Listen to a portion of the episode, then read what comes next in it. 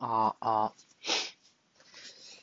じゃあ、なんか、今日は、まあ、就職活動の話でもしようか。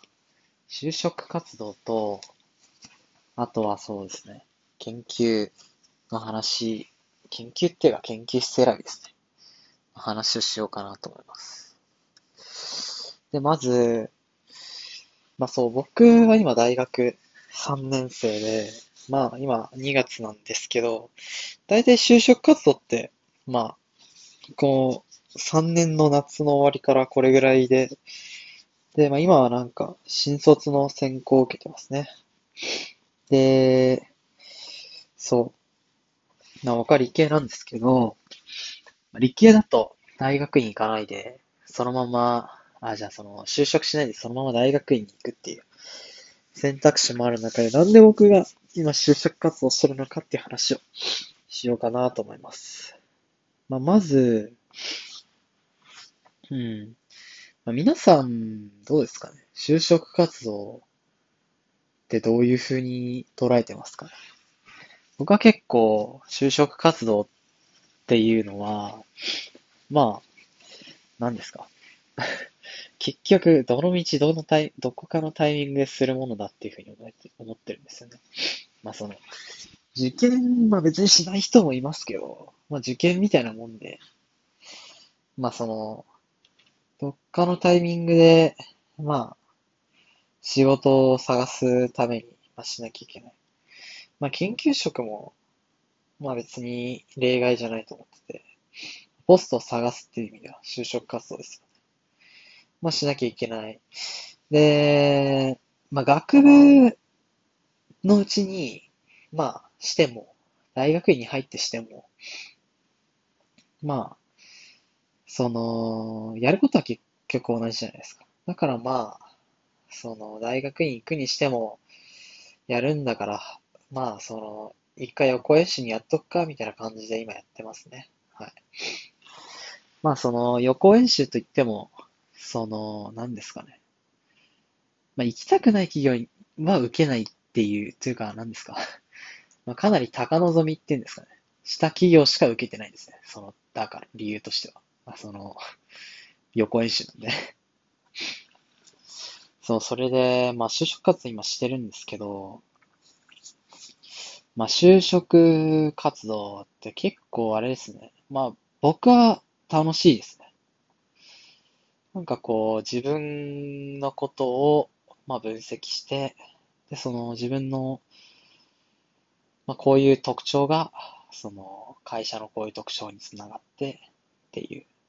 で、まあ、会社も、まあ、伸びる会社に僕は行きたいんで、まあ、こういう、こういう、こうこうこういう理由で、この会社伸びそうだなと思って探して、まあ、その伸びそうな会社に、まあ、応募して、まあ、一連のプロセスは、まあ、僕は結構好きですね。うん。で、なんだろう。まあ結構、その、大学時代にやってたことみたいなの聞かれるんで、その、まあ、自分が何をしてたかっていうのも整理にもなりますし、まあ、そういう自分が今までしていたことを整理するのも、なかなか、あれですよね。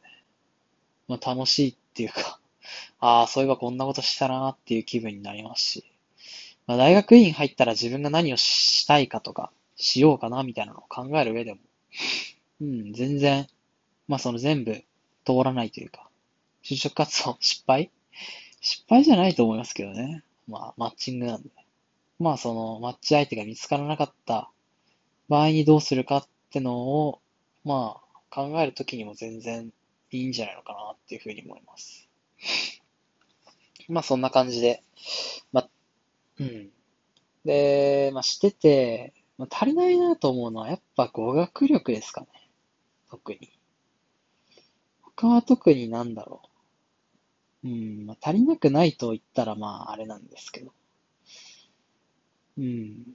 まあ、一番は語学力かな、という。語学ね、結構難しいですよね。その、やっぱ、意識せずに使えるレベルになるってのは、何事も難しいんですけど、語学って、まあ、人間がこう、生きていく上での、すごい、基礎となるじゃないですか。そこを無意識でやるっていうのは相当レベル高いですよね。プログラミングとか、まあ、あれ結局、まあ人間が、あの、言語とは寄ってますけど、人工言語なんで、こう何かしら意味があったりするんですよね。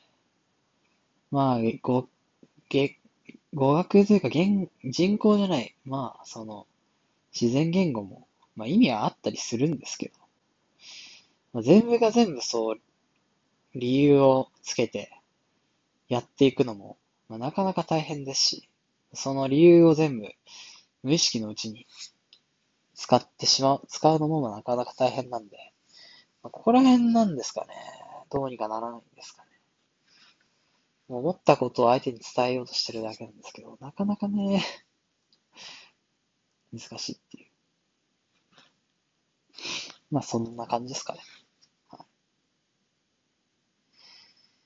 まあ研究は、そうですね。まあそういう研究室選び を今してるんですけど、まあこれが結構困ったことで、まあ候補に上がってるのが、まあ自分の中で、その物理の研究室と、まあコンピュータサイエンスの研究室なんですよね。